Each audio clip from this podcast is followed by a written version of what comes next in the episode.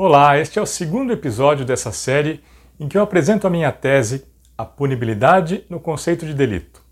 No episódio anterior, eu expliquei por que o conceito tripartido de delito, fato típico, antijurídico e culpável, é incompleto. Isso porque ele não abrange o conteúdo material do delito, que é a afetação ao bem jurídico. Hoje, eu vou distinguir a afetação do bem jurídico do resultado típico. Isso porque muitas vezes esses conceitos são confundidos e isso dificulta a compreensão da natureza e das características das duas categorias. Esse assunto é tratado no capítulo 5 da minha tese e os conceitos auxiliares da parte geral estão no meu livro Direito Penal Teoria do Delito. Como você sabe, a lesão ao bem jurídico não é a mesma coisa que a alteração do objeto material. A lesão ao bem jurídico é um aspecto valorativo e abstrato, e a alteração do objeto material é uma situação de fato concreta. Por exemplo, no furto, a lesão ao patrimônio não é a mesma coisa que a subtração do objeto. Conceitualmente, o prejuízo não é exatamente o mesmo que a perda do objeto. A perda da coisa causa o prejuízo. E o prejuízo é a consequência da perda da coisa. A primeira é um elemento cultural, o patrimônio. A segunda é um estado físico, a posse da coisa. O surpreendente é que, apesar disso ser bem definido e compreendido, nem sempre a lesão ao bem jurídico é dissociada do resultado. Isso apesar de o resultado ser um estado físico corresponder exatamente à alteração do objeto material sobre o qual recai a conduta. Além dessa diferença de natureza entre os dois, porque o resultado típico é uma situação de fato, um estado físico, e a lesão ao bem jurídico é um elemento cultural, um aspecto abstrato, existem outras duas diferenças bem claras entre o bem jurídico e o resultado típico. A primeira delas é a possibilidade ou não de dimensionamento de cada um deles. O resultado é absoluto. Ele existe ou não. Enquanto a lesão ao bem jurídico é relativa, ela pode ser maior ou menor. E a segunda diz respeito à necessidade de existência de cada um deles para a configuração de um delito. O resultado só é necessário nos crimes materiais consumados.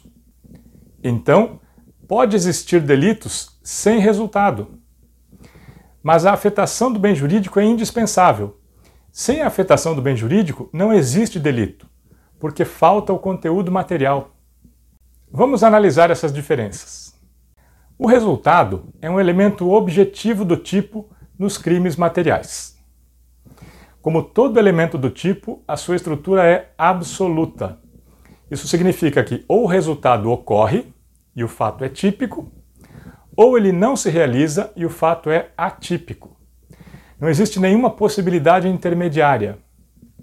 Se o resultado não acontecer completamente, o fato é atípico em relação à modalidade consumada de delito. Claro, o fato pode ser classificado como uma tentativa, mas essa é outra modalidade delitiva. Em relação à modalidade consumada, o fato é atípico. A estrutura da lesão ao bem jurídico é diferente. Ela é relativa. Isso significa que ela pode ser maior ou menor, dependendo das características do fato. Aliás, a lesão ao bem jurídico é diferente em todos os fatos. Ela depende das circunstâncias do caso e cada caso concreto causa uma lesão, maior ou menor, ao bem jurídico. Isso não acontece com o resultado. O resultado não é dimensionado. Quando o juiz verifica a ocorrência do resultado, para classificar o fato como típico ou atípico, ele só constata se o resultado aconteceu ou não. Ele não avalia quanto o resultado aconteceu. Isso porque a tipicidade é absoluta. Ou o resultado aconteceu e o fato é típico, ou o resultado não aconteceu e o fato é atípico. Como eu expliquei no episódio anterior, o fato não pode ser mais ou menos típico. Bem, o segundo aspecto que diferencia essas duas características é o fato de que pode haver delito sem resultado, mas não pode haver delito sem afetação do bem jurídico. O resultado só é necessário para os delitos materiais consumados.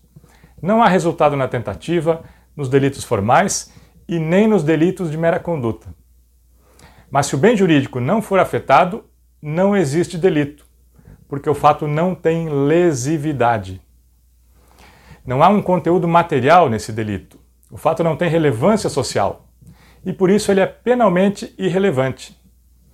Essas diferenças evidenciam que a lesão ao bem jurídico não é a mesma coisa que o resultado típico. E ainda tem um outro aspecto que demonstra essa diferença.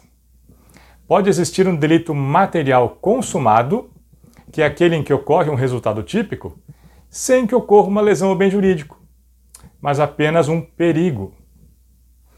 E também pode existir um delito em que haja uma lesão ao bem jurídico sem que ocorra qualquer resultado típico. Por exemplo, se alguém ofender outra pessoa, vai praticar uma injúria. Esse é um crime de mera conduta, porque o tipo não descreve nenhum resultado.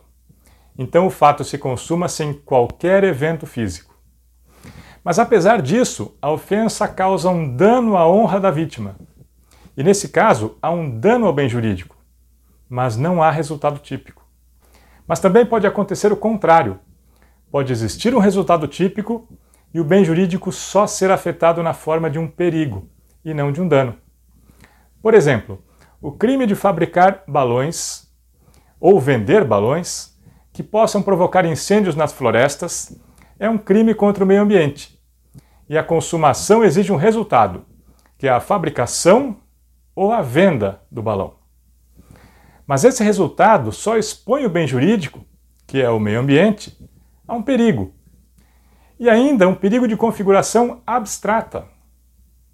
Então, existe um resultado típico, a venda ou a fabricação, mas não há um dano ao bem jurídico, só um perigo abstrato.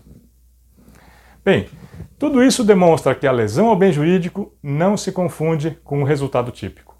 Mas então, por que a dificuldade em distinguir os dois conceitos? Porque muitas pessoas confundem os dois. A confusão entre esses conceitos provavelmente decorre de uma análise das situações de fato sem a consciência das diferenças conceituais. Isso porque, na realidade concreta, a realização do resultado típico implementa uma lesão ao bem jurídico. E isso pode levar à confusão entre esses dois conceitos. Por exemplo, a morte da vítima, que é o resultado no homicídio, lesiona a vida que é o bem jurídico protegido nesse caso. Mas, na verdade, a lesão ao bem jurídico é a consequência do resultado e não o próprio resultado. Um outro exemplo, no furto. A lesão ao patrimônio é uma consequência da subtração da coisa.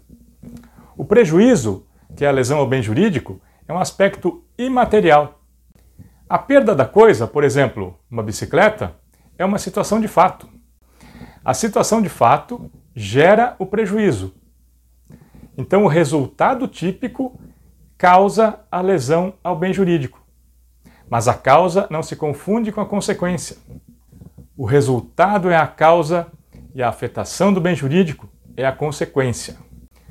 Outro fator que pode gerar confusão na discussão teórica é a proposta elaborada por uma parte da doutrina italiana de criação de um conceito denominado resultado jurídico. Esse conceito foi criado porque os artigos 40 e 43 do Código Penal italiano falam do resultado do qual depende a existência do delito.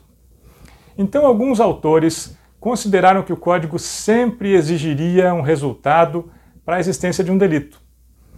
Mas, como existem crimes em que o tipo não prevê nenhum resultado, esses autores passaram a denominar a afetação do bem jurídico como um resultado jurídico, para diferenciar essas duas coisas. Olha, mas essa interpretação é polêmica, inclusive na Itália.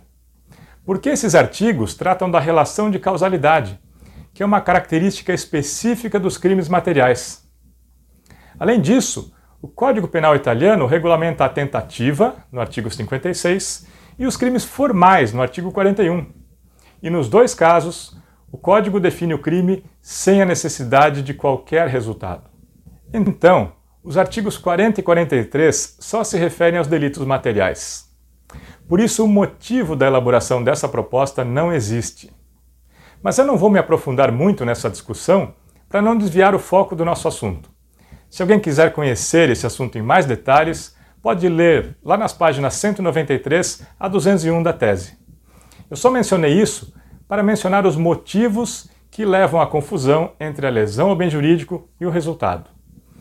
Isso porque a distinção entre essas duas coisas era o objeto do episódio de hoje. Se a diferença ficou clara, o objetivo do episódio foi alcançado. No próximo episódio, vamos analisar um conceito muito utilizado para a classificação da afetação do bem jurídico, mas que não tem consistência teórica: a tipicidade material. Nesses episódios iniciais, eu estou apresentando os conceitos que vão ser utilizados depois para elaborar as conclusões. Isso é muito importante para ficar claro exatamente do que eu estou falando quando for apresentar algum argumento. Então, nos vemos no próximo vídeo.